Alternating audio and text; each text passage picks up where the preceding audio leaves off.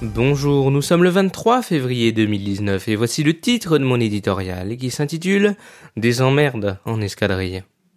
Certains diront que la remise du rapport de la commission d'enquête parlementaire du Sénat et la mise en détention provisoire d'Alexandre Benalla par le tribunal de Paris sonnent comme une étrange coïncidence.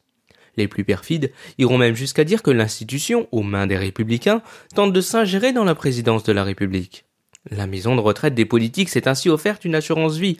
Dans un contexte où beaucoup réclament sa suppression, le Sénat est aujourd'hui apparu dans son rôle, celui d'un contre-pouvoir. Si Emmanuel Macron, au travers d'un référendum et d'une réforme constitutionnelle, tente par tous les moyens d'abolir ce bicamérisme, il reste juridiquement irresponsable. Selon une expression populaire, les accusés se taisent.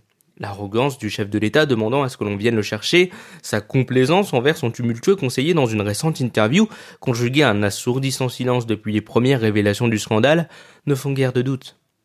Et si la tentative de perquisition dans les locaux de Mediapart il y a quelques semaines, conjuguée au départ du monsieur communication Ismaël Émilien du Palais, ne traduisait pas un état de panique à l'Élysée?